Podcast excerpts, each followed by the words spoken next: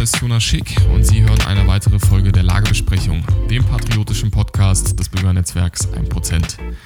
Heute geht es bei uns um das Thema Verfassungsschutz. Spätestens mit der Ernennung Thomas Haldenwangs zum VS-Präsidenten, der dem geschassten Hans-Georg Maaßen nachfolgte, zeichnet sich die endgültige politische Instrumentalisierung der Geheimdienstbehörde ab. Ähm, man konnte es dann auch beziehungsweise wir merken es jetzt ja schon direkt. Es gab einmal ähm, dann 2019 die Überwachung beziehungsweise Ankündigung der Beobachtung der AfD-Parteiplattform der Flügel rund um Björn Höcke, der ja mittlerweile aufgelöst ist, aber wo äh, die Beobachtung noch einmal be äh, bestärkt wurde. Ähm, und zeitgleich auch nochmal die Beobachtung der jungen Alternative. Und nun auch die Ankündigung, dass ähm, der vorpolitische Raum der Partei mit dem IFS, aber auch mit uns von 1% nun auch als Verdachtsfall geführt wird und ähm, dann 2020 im Verfassungsschutzbericht auftauchen wird. Doch sowohl die AfD als auch wir lassen diese Einstufung und ja, Markierung, politische Markierung durch den VS, aber nicht auf uns sitzen.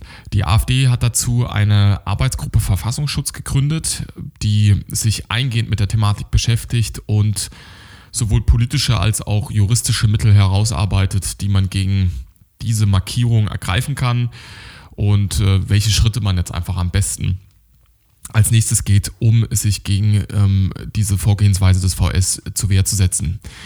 Und dieser Arbeitsgruppe sitzt Dr. Roland Hartwig vor. Er ist Bundestagsabgeordneter der AfD und ehemaliger Chefsyndikus des Bayer-Konzerns, wo er die Bereiche oder beispielsweise die Bereiche Recht und Datenschutz auch verantwortet hat. Er kommt also aus dem juristischen Bereich und weiß also sehr gut, wie man dem VS über die Judikative am besten zu Leibe rückt. Ich hatte nun die Gelegenheit, mit Dr. Roland Hartwig zu sprechen und alle Aspekte der jüngsten Anmaßungen des VS eingehend zu beleuchten. Hallo, Herr Dr. Hartwig, schön, dass Sie sich die Zeit genommen haben. Ja, schönen guten Morgen, Herr Schick. Sehr gerne. Wir bef befassen uns mit dem Thema, weil die AfD ähm, ja ganz stark im Fadenkreuz des Verfassungsschutzes steht und nicht nur die AfD, sondern auch ihr vorpolitischer Raum. Ähm, seit dem Januar 2019 beobachtet nun der Verfassungsschutz ähm, ja die mittlerweile aufgelöste Parteigruppierung ähm, der Flügel, ähm, wenn ich richtig informiert bin, als Verdachtsfall. Ähm, und außerdem haben die Landesbehörden zuallererst die ähm, JA ins Visier genommen, zumindest bestimmte Landesverbände und äh, dann irgendwann auch die äh, komplette junge Alternative. Ähm, ist die AfD bzw. sind Teile der AfD verfassungsfeindlich? Natürlich nicht, Herr Schick. Aber vorab noch eine kleine Richtigstellung. Der Verfassungsschutz hat sein Vorgehen gegen uns weiter eskaliert und der inzwischen aufgelöste Flügel wird seit März 2020 nicht nur als Verdachtsfall, sondern als angeblich bewiesen verfassungsfeindlich beobachtet. Das ist absolut unberechtigt. Wir kennen ja die Grundlagen, auf die sich das Amt stützt. Das sind zwei behördeninterne Gutachten. Wir haben eines dieser Gutachten auch von einem externen Rechtsprofessor auswerten lassen und der teilt unsere Einschätzung, dass äh, dieses Vorgehen des Verfassungsschutzes politisch instrumentalisiert ist, dass man ganz offensichtlich eine Agenda verfolgt und dass in keiner Weise Anhaltspunkte zusammengetragen worden sind, weder gegen den Flügel noch gegen die JA, die eine Beobachtung als Verdachtsfall und schon gar nicht als bewiesen extremistisch rechtfertigen wird. Auf, auf welcher Basis äh, kommt dann der VS oder sieht dann der VS äh, die Verfassungsfeindlichkeit gegeben? Wir müssen sehen, dass hier seit dem Wechsel von Maßen zu Haldenwang ganz offensichtlich eine politische Agenda verfolgt wird. Das betrifft ja nicht nur die AfD, sondern auch eine ganze Reihe anderer Organisationen sind es Fadenkreuz des Verfassungsschutzes geraten. Und ähm, wir müssen befürchten, dass man ganz offensichtlich politisch unliebsame Parteien, Strömungen, Bewegungen mit dem scharfen Schwert des Verfassungsschutzes bekämpft. Wir sehen, dass das Gutachten politische Positionen von uns angreift, die völlig legitim sind, die vor einigen Jahren auch noch von anderen Parteien, vor allem auch von der CDU vertreten worden sind und die man heute als Sprungbrett nutzen möchte, um daraus eine angebliche Verfassungsfeindlichkeit zu konstruieren.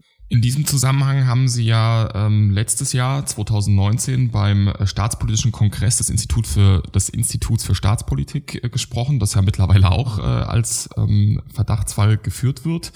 Zumindest jetzt noch nicht drinsteht, weil das ja erstmal jetzt der Verfassungsschutzbericht für 2019 und nicht für 2020 war, der da vor kurzem vorgestellt wurde. Und da haben Sie gesprochen unter dem Titel Wer schützt uns vor dem Verfassungsschutz?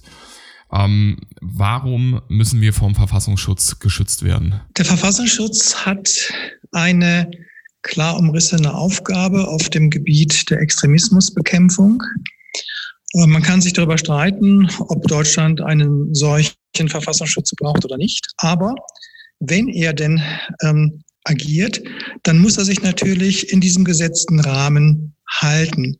Das heißt, die Aufgabe ist es, Bestrebungen aufzudecken, die an die Grundlagen unserer Demokratie oder unserer Rechtsstaatlichkeit rütteln wollen. Wenn aber darüber hinausgeht, was er tut, wenn er also selber politisch tätig wird, dann missbraucht er seine Rolle und er missbraucht sie auf eine Art und Weise, die ihn selber zu einer Gefährdung der Demokratie macht. Denn ein wesentlicher Bestandteil der Demokratie ist natürlich freie Meinungsäußerung, ist das Recht auch auf parteipolitische Opposition. Und wenn man dieses Recht angreift, diskreditiert und mit dem Verfassungsschutz bekämpft, dann legt man selbst die Axt an Grundlagen der Demokratie. Und deshalb ist es geboten, dass der Verfassungsschutz hier ganz anders aufgestellt wird, auch ganz anders kontrolliert wird. Wenn das nicht gelingt, bin ich der Auffassung, dann sollte dieser Verfassungsschutz diese Aufgaben auch nicht mehr wahrnehmen. Ähm, sehen Sie jetzt diese politische Instrumentalisierung vor allem äh, durch äh, die Berufung von Haldenwang gegeben? Also beziehungsweise gibt Ihnen ähm, der Anlass für diese Einschätzung, dass ähm, der VS Positionen ins Visier nimmt, die naja, eigentlich vor Jahren nochmal äh, ganz normal waren im politischen Diskurs, dass man diese geäußert hat? Ja, das äh, müssen wir so sehen. Ähm, es gab ja immer schon aus dem politischen Raum heraus Forderungen, die AfD zu beobachten. Ähm, der damalige Präsident des Bundesamtes für Verfassungsschutz, Herr Maaßen, hat sich dem immer entgegengestellt. Und äh, seit seiner Ablösung wird das ganz anders gesehen durch Herrn Haldenwang. Ich darf auch nochmal daran erinnern, dass Herr Maaßen der Jungen Freiheit im Spätsommer 2018 ein Interview gegeben hat, und darin gesagt hat, sinngemäß, dass es schon zu seiner Zeit, als er noch Präsident des Bundesamtes war, politischen Druck auf ihn und auf die Kollegen in den Landesämtern gegeben hat, die AfD unbedingt zu beobachten. Das sagt alles. Politischen Druck, die AfD unbedingt zu beobachten. Unter Haldenwang ist dem ganz offensichtlich erlegen. Das Kernproblem ist ja auch, dass der Verfassungsschutz sowohl auf Bundesebene als auch auf Landesebene von Politikern geführt wird. Vom Bundesinnenminister, von den Landesinnenministern. Und diese Politiker natürlich Konkurrenten sind politisch mit der AfD. Und offensichtlich der eine oder andere, nicht alle, aber der eine oder andere der Versuchung nicht äh, widerstehen konnte, dieses Instrument nun auch parteipolitisch gegen uns einzusetzen. Und ja, Herr Haldenbank ist insofern eine Wendemarke. Wir sehen, dass seitdem im Prinzip alle Forderungen der politischen Gegner, uns zu beobachten, andere zu beobachten, erfüllt und übererfüllt werden. Aber ist es nicht eigentlich schon ein grundlegendes Problem des Verfassungsschutzes an sich, also der Institution Verfassungsschutz, äh, dass sie von Anfang an als Überwachungsmittel der Alliierten konzipiert worden ist? ähm, um sicherzustellen, dass äh, wir Deutschen nicht wieder äh, aus den liberalen Demokratien ausscheren oder so, wie sie es haben möchten und eigentlich nicht von Anfang an als politisches Instrument konzipiert wurde und dadurch auch sehr einfach zu korrumpieren ist in diese Richtung. Gut, ich kann die Ausgangssituation nachvollziehen. Das äh, deutsche Grundgesetz versteht sich ja als bewusster Gegenentwurf zum Nationalsozialismus und nach diesen zwölf schrecklichen Jahren will man, wollte man eben alles unternehmen, um eine Wiederholung dieser unseligen Zeit auszuschließen. Und dazu gehörte auch, das Konzept einer wehrhaften Demokratie, eines äh, Inlandsgeheimdienstes, nichts anderes ist ja der Verfassungsschutz, der eben verhindern sollen, dass man möglicherweise unter Einsatz demokratischer Instrumente wieder in eine Diktatur abdriftet. Aber das Problem ist nicht das ursprüngliche Konzept. Das Problem ist, was die Politik heute im Jahr 2020 aus diesem Konzept gemacht hat. Und das geht eben weit, weit über die eigentliche Aufgabenstellung hinaus. Der Verfassungsschutz führt heute einen Kampf gegen rechts, verwischt dabei ganz klar die Grenzen zwischen Recht im, rechts im Sinne von demokratisch rechts, konservativ und eben extremistisch. Ich meine, er tut das bewusst und hat sich auf diese Art und Weise eben selber in Teilen zu einer Gefahr für die Demokratie entwickelt. Ist das äh, vielleicht auch schon ein Faktor, der ja zeigt, dass äh, sich dieser Begriff oder die, die Ansicht der wehrhaften Demokratie überlebt hat, beziehungsweise dass da die Tendenz besteht, dass man eigentlich selbst zu dem totalitären, autoritären Staat wird, den man eigentlich ähm, verhindern will? Ich denke auch, die Frage ist zurechtgestellt, brauchen wir heute überhaupt noch eine solche Funktion? Ähm, die Bundesrepublik blickt jetzt auf eine über 70-jährige demokratische Geschichte zurück, ist stabil genug, braucht eigentlich ein solches Instrument nicht mehr. Und im Gegenteil, wenn es eben, wie wir das jetzt beobachten müssen, genutzt wird, um selber in undemokratischer Art und Weise politische Strömungen, die völlig legitim und demokratisch sind, zu attackieren, dann ist der Zeitpunkt gekommen, den gesamten Verfassungsschutz auf den Prüfstand zu stellen. Und wenn es nicht gelingt, ihn wirklich neutral, unabhängig aufzustellen und grundlegend zu reformieren, dann in der Tat sind diese Aufgaben aus meiner Sicht nicht mehr gerechtfertigt. Denn die Gefahr, die damit verbunden ist, ist wesentlich größer, auch für die Demokratie, als äh, der Nutzen, den diese Aktivitäten möglicherweise noch bringen. Sie haben es gerade eben schon angesprochen, ähm, dass der VS die Tendenz hat, ähm, rechts massiv in den Fokus zu nehmen. Also wenn man sich jetzt auch gerade die aktuelle ähm, Pressekonferenz zum aktuellen Bundesverfassungsschutzbericht anschaut, dann hatte ja, glaube ich, ähm, Bundesinnenminister Seehofer von der CSU verlautbart, dass ähm, die größte Bedrohung von rechts ausgehe. Ähm, was sagen Sie zu der Einschätzung? Also Sie haben es ja gerade eben schon angedeutet, dass ähm, Sie davon relativ wenig halten. Ähm, aber warum sehen Sie das als eine übertriebene Sache an? Ich sehe es insofern als übertrieben an, als eben unter Rechtsextremismus heute auch ganz legitime demokratische rechte Positionen und auch Organisationen, die solche Positionen vertreten, subsumiert werden. Und dadurch wird der vermeintliche Rechtsextremismus auch quantitativ enorm aufgeblasen. Wir haben es ja gesehen im Jahresbericht für 2019. Da hat man schlicht und einfach 7000 AfD-Mitglieder geschätzt als vermeintliche Flügelanhänger dem Rechtsextremismuspotenzial zugerechnet, ohne das in irgendeiner Form belegen zu können. Also man versucht, den Rechtsextremismus auch quantitativ aufzublasen und dahinter steckt aus meiner äh, Ansicht das Kalkül, dass sich der Linksextremismus dahinter versteckt und verstecken kann. Das ganze, der ganze öffentliche Fokus wird auf die Bekämpfung des Rechtsextremismus gelegt. Die anderen Formen des Extremismus, vor allem auch der Linksextremismus, werden sozusagen fast schon ausgeblendet. Also mit anderen Worten, man versteckt das Phänomen des Linksextremismus hinter einem massiv aufgeblasenen Rechtsextremismus, der natürlich in Teilen existiert und auch bekämpft werden muss. Aber das gilt eben für alle Bereiche des Extremismus, sei es rechts, sei es links, sei es religiös, spielt gar keine Rolle. Aber das Vorgehen ist im Augenblick so, dass man eine Form, nämlich den Rechtsextremismus, herausgesucht hat, sehr, sehr aufbläst und dahinter eben andere Teile des Extremismus, ja, nicht will nicht sagen verschwinden, aber doch verblassen, sich verstecken können und das ist nicht in Ordnung. Nun ist es ja so, dass im VS-Bericht die ähm, Zahl der rechtsextremen, in Anführungszeichen rechtsextremen Straftaten ähm, ja um einiges höher ist ähm, als jetzt im Linksextremismus. Ähm, wie ordnen Sie diese Zahlen ein? Ohne sie alle im Detail zu kennen, sehen wir eben Phänomene, dass ähm, beispielsweise das Schmieren von Hakenkreuzen auf AfD-Büros als rechtsextremistische Straftaten geführt werden, statistisch, was natürlich völliger Unsinn ist. Und ähm, wir wissen alle, dass man Statistiken immer mit einer gewissen Vorsicht genießen muss. Man muss sich genau anschauen, welche Bewegungen, welche tatsächlichen Strömungen stecken dahinter, hinter diesen statistischen Veränderungen. Ähm, ich vermute, dass es sich hier primär um Propagandadelikte handelt. Ähm, ich kann es im Einzelnen nicht belegen, aber das ändert ja nichts daran, dass wir ein klares und starkes Phänomen auch des Linksextremismus haben. Ich erinnere nur an die Ausschreitungen anlässlich des G20-Gipfels in Hamburg. Ich erinnere an die Ausschreitungen in Leipzig. Ich erinnere an die regelmäßigen, teilweise massiven Angriffe auf die Polizei aus linksextremistischer Quelle. Wir wissen heute auch, dass die Antifa, die ich in großen Teilen in den Bereich Linksextremismus hineinzähle, politische Unterstützung bis hinein in den Bundestag bekommen.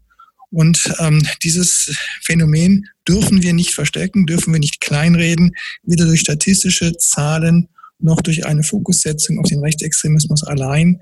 Wir würden damit eine ganz wesentliche Gefahrenquelle für unser Land und für unsere Demokratie vernachlässigen. Nun ist es so, Stichwort Linksextremismus, dass wenn man jetzt in die VS-Berichte schaut, es kommt immer darauf an, in welchen, aber gerade auch auf Landesebene ist das öfters mal aufgefallen, dass viele Passagen, wenn man sich jetzt gerade eingehend mit der Thematik beschäftigt, wirken, als ob sie von linksextremen Portalen abgeschrieben sind. Also in die Media-Enthüllungsplattformen, wenn es jetzt gerade darum geht, rechtsextremes äh, Personenpotenzial einzustufen ähm, und sich da auch dann massive Fehler einschleusen. Ähm, nun ist es auch zusätzlich dazu so, dass gerade diese linksextremen oder manchmal mit linksextremem Hintergrund äh, Leute, die sich Rechtsextremismus-Experten schimpfen, ähm, ja, offensiv fordern, dass der VS ähm, viel, viel mehr vermehrt auf antifaschistische Recherchen zurückgreift. Ähm, steht der VS vor der Gefahr, zum, zum linksextremen Erfüllungsgehilfen zu werden? Wenn man gerade diese Ganz so weit, betrachtet? Ja. Ganz so weit würde ich nicht gehen zum Erfüllungsgehilfen, aber in der Tat, da sind ähm, inzwischen deutliche Annäherungen an diese Quellen festzustellen. Wir haben das auch ähm, in den Gutachten gefunden, die uns betreffen. Hier werden Quellen dubioser Art aus dem Bereich der Antifa und auch des Linksextremismus herangezogen. Und ich erinnere nochmal an das Video, das die angeblichen Hetzjagden in Chemnitz belegen soll. Auch das war ja mehr als dubios. Also der Staat greift in der Tat zunehmend auf solche Quellen zurück, was sehr, sehr bedenklich ist. Und äh, ein weiteres, ich hatte ja schon die Gutachten jetzt angesprochen, die sind teilweise geschrieben worden in einer Diktion, die würde ich äh, linksorientierten Soziologen und Politologen zuordnen. Das heißt, hier werden bereits in diesen Gutachten, auf die sich ja der Verfassungsschutz in seiner Beobachtung stützt, politische Positionen von uns diskutiert, diskreditiert und diffamiert mit einer ganz klar links, linken, teilweise auch linksextremen Diktion. Besteht da nicht ein, ein Ansatzpunkt, um naja, es juristisch anzugreifen und auch juristisch anzufechten? Ja, das ist ja auch genau das, was uns letztlich auch nur geblieben ist. Ähm, wir müssen uns juristisch gegen die Beobachtung wehren, tun das auch, haben auch einige Verwaltungsverfahren inzwischen initiiert. Ist das die, die einzige Strategie, die Sie jetzt verfolgen, um gegen die VS-Beobachtung vorzugehen, oder haben Sie da noch ein anderes ähm, naja, ein anderes Instrumentarium zur Hand, was Sie jetzt als AfD ausschöpfen wollen? Ja, also das ist ähm, ein Pfeiler unserer Verteidigung. Der zweite und ich glaube fast noch wichtigere ist, dass man der Bevölkerung in der Breite auch mal klar macht, was hier gerade passiert. Der normale Bürger, für den hat der Verfassungsschutz immer noch ein sehr hohes Ansehen und Äußerungen des Verfassungsschutzes werden sozusagen eins zu eins als wahr und berechtigt übernommen. Und hier ist auch eine wesentliche ähm, Initiative von uns und auch ein zweiter Pfeiler der Verteidigung, dass wir der Bevölkerung mal klar machen, der Verfassungsschutz, so wie er heute agiert, ist eben keine neutrale Behörde, sondern ist ein parteipolitisch instrumentalisierter Inlandsgeheimdienst, der auch auf Organisationen und Parteien losgeht, die völlig demokratisch sind, die fest auf dem Boden des Grundgesetzes stehen, nämlich weil er aufgrund von politischen Vorgaben ganz offensichtlich sich in diese Richtung hat missbrauchen lassen. Ähm, und wie genau wollen Sie diese, naja, diesen, die, die, diesen Informationsstrang, ähm, diese Informationen an die Bürger bekommen? Wie wollen Sie zu ihnen durchdringen? Sie sprechen damit ein Problem an, das wir als Partei ja schon von Anfang an kennengelernt haben, nämlich, dass die Medien um uns herum eine Art Filter aufgebaut haben, dass wir über die öffentlich-rechtlichen Medien mit unseren Positionen nur sehr schwer den Bürger erreichen können. Wir sind deshalb sehr stark eben auf die sozialen Medien angewiesen, aber auch natürlich auf Darstellungen, wie jetzt gerade auch hier in unserem Gespräch und auf andere Quellen, wo wir einfach immer wieder auf diese Dinge hinweisen. Das ist das, äh, worauf wir setzen. Die Medien, die, die Medien, die öffentlich-rechtlichen Medien zumindestens, die ähm, blockieren das weitestgehend und von daher sind wir auf die sozialen Medien und eben eine Kommunikation außerhalb der öffentlichen Medien angewiesen. Also auch gerade Stichwort äh, Bild, die ja jetzt keine Interviews mehr mit Ihnen, äh, mit Ihrer Partei führen will, ähm, zeigt ja, wie, wie schwierig es am Ende ist, da ähm, eine andere Version der Dinge in die Welt zu setzen. Und wenn man sich jetzt auch noch anguckt, dass Facebook auch gerade jetzt äh, uns hier von einem Prozent gesperrt hat, dann, ähm, naja, also kommt man schnell in das Gefühl, dass äh, diese, diese ähm, Informationsstrategie ähm, durchaus vor massiven Problemen steht, wenn Sie verstehen, was ich meine. Kein Widerspruch, das ist eine große Herausforderung, gar keine Frage.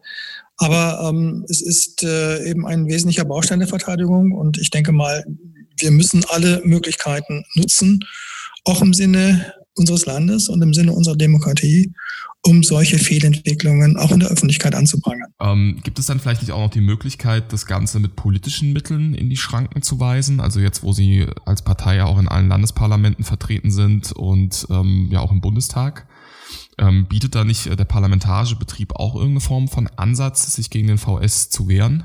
Es ist die Möglichkeit gegeben, auf Landesebene Untersuchungsausschüsse einzusetzen. Wir arbeiten daran. Wir haben in einigen Bundesländern die Möglichkeit, aufgrund unserer Stärke in den dortigen Parlamenten das einseitig auch verlangen und durchsetzen zu können.